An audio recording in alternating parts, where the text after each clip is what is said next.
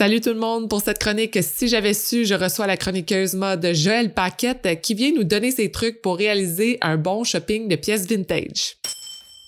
Salut Joël! Allô Sophie. Aujourd'hui, on parle d'un sujet qui m'est particulièrement très cher et que j'aime beaucoup et qu'on n'arrête pas de se parler ensemble, les vêtements vintage. Comment on fait pour magasiner les vêtements vintage? C'est une très bonne question, Sophie. Pour te donner un peu de background sur mon expertise, euh, moi, en fait, j'achète vintage depuis que je suis ado. Mon père, c'est full un fan de brocante et de marche aux puces. Puis c'est vraiment lui qui m'a comme transmis cet amour de petite chasse au trésor parce que c'est vraiment ça, acheter vintage. C'est une chasse au trésor. Fait que si je calcule, ça me donne environ 15 ans euh, d'expérience, puis je pense que ça me donne l'autorité nécessaire pour faire cette chronique que je m'apprête à faire. Mais euh, tout d'abord, il faut définir le terme vintage. Euh, vintage, c'est un mot qui est généralement utilisé pour définir des vêtements qui sont seconde main, donc qui ont déjà été portés, puis qui datent d'au moins 20 ans et plus. On parle de vêtements usagés ou d'occasion quand c'est des vêtements qui datent de environ 20 ans et moins. Peu importe lequel qu'on cherche, que ce soit vintage ou d'occasion, au Québec, c'est rendu qu'il y a vraiment plein d'options intéressantes. Premièrement, il y a les magasins d'occasion de type euh, Renaissance, l'Armée du Salut, le Chaînon, Village des Valeurs, etc. faut savoir que euh, qu'est-ce qui est cool avec ces magasins-là, c'est qu'ils ont souvent une mission sociale. Fait qu'en plus de trouver du linge vintage le fun. Bon, mais ben, on aide aussi une cause par la bande. Ces places-là sont souvent énormes. Fait qu'évidemment, il faut vraiment chercher, faut avoir un peu plus de patience et de temps parce qu'il n'y a pas vraiment de sélection qui se fait au niveau des pièces qui sont vendues. Mais ça veut aussi dire qu'on a des meilleurs prix. Ensuite, il y a les magasins vintage de seconde main plus spécialisés qui sont souvent comme plus petits, plus genre une ambiance de boutique. La sélection est plus concise. Le ratio aussi de pièces cool est pas mal plus élevé, mais les prix aussi. Moi, mes préférés, euh, qui se trouvent majoritairement dans le coin du Myland puis Petite Italie, c'est euh, l'étiquette vintage, Ex-Voto, Annex Vintage, Empire Exchange, puis pour tout ce qui est euh, pièces de designer, plus de luxe, bon, ben, il y a aussi la boutique Ruse qui est vraiment bien.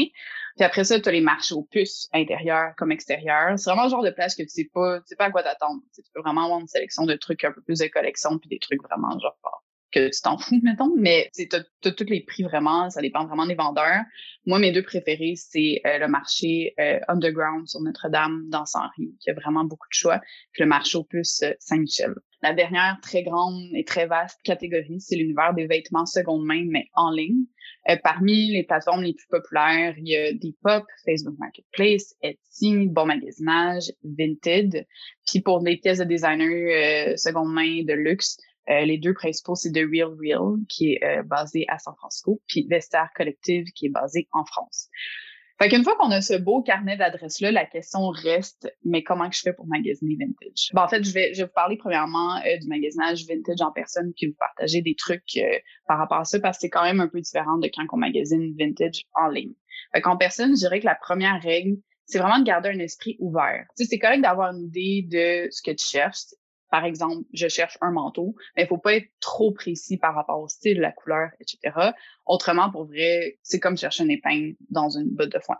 Euh, perso, pour aiguiller mes recherches, puis pour m'inspirer, j'ai un dossier d'inspiration d'outfit sur mon Instagram, puis un peu sur mon Pinterest aussi, que je regarde souvent avant de me rendre en magasin. On dirait que ça me met un peu comme dans le mood, ça m'inspire, puis on dirait que ça, ça fait que je suis plus allumée quand je vois une pièce qui a du potentiel.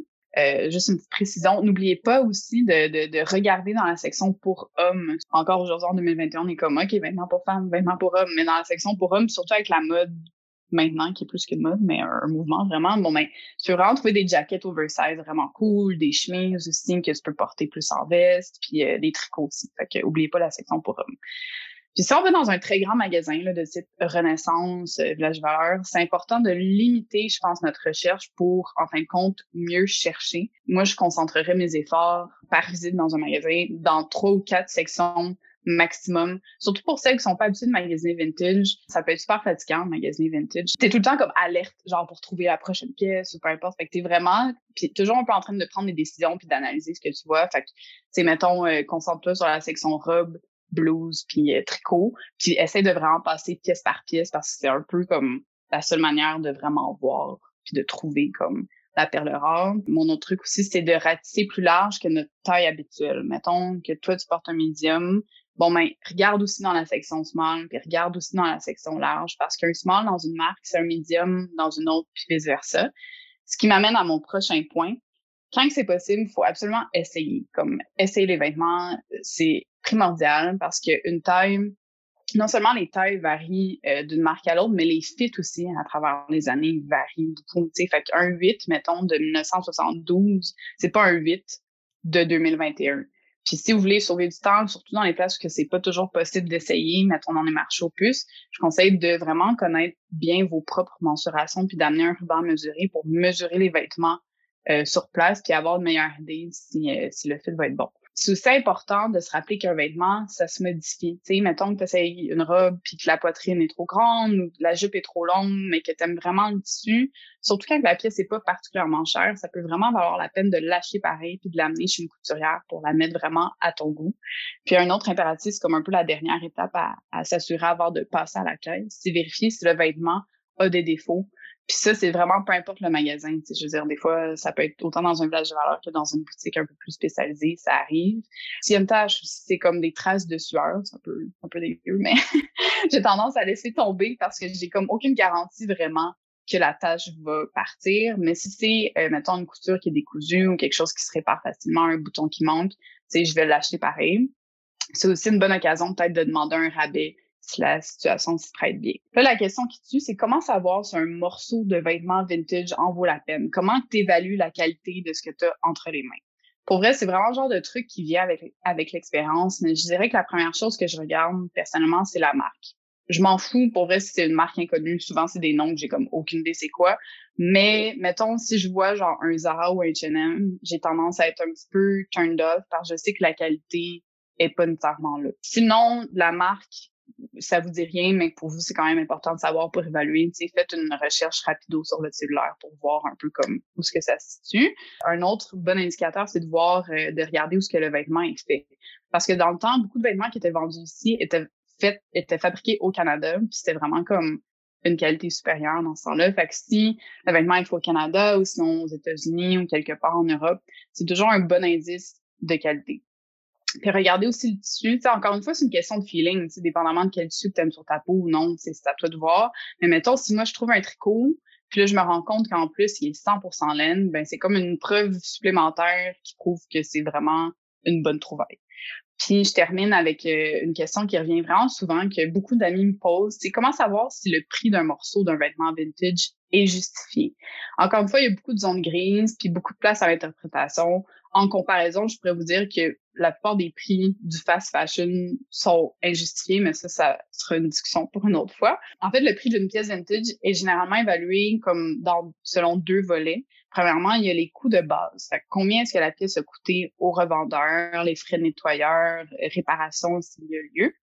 Puis ensuite, il y a toute la partie, justement, zone grise, plus subjective, qui est comme un mix de plein de variables, comme la condition du thème, la marque, est-ce que la pièce est trendy en ce moment, puis son niveau de désirabilité. Par exemple, en ce moment, beaucoup de gens veulent des jeans vintage Levi's 501. Euh, fait que dans une boutique spécialisée, mettons que tu en trouves, tu risques de payer 60 dollars, ce qui peut sembler cher pour un jeans Levi's usagé, quand un neuf coûte 100 dollars, mettons.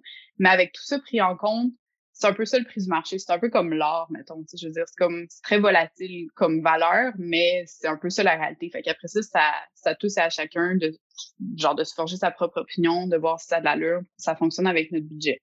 Puis en même temps, ça c'est personnel, mais tant qu'à payer une jupe 30 dollars vintage dans une boutique locale, donc d'encourager l'économie locale, versus acheter une jupe de 40 dollars neuve chez Zara avec toutes les conséquences éthiques et environnementales qui en découlent, en plus d'être une compagnie qui est pas basée ici, ben je préfère opter pour l'option vintage. Pour ce qui est de la portion en ligne, il y a vraiment, c'est comme une autre game, c'est vraiment, il y a plein d'autres trucs. Fait que j'ai demandé en fait aux gens sur Instagram de me partager leurs trucs.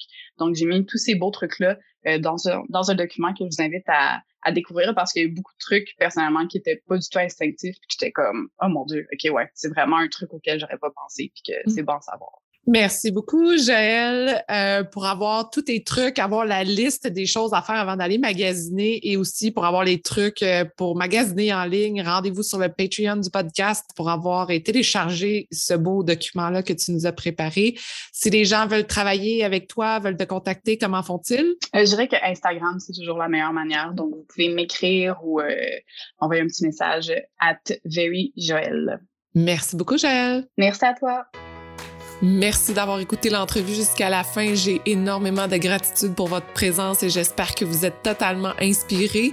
Si vous voulez garder contact, rendez-vous sur le Instagram de Femmes de Fer et vous pouvez également vous abonner au Patreon de Femmes de Fer pour encourager l'équipe à produire encore plus de contenu pertinent pour vous.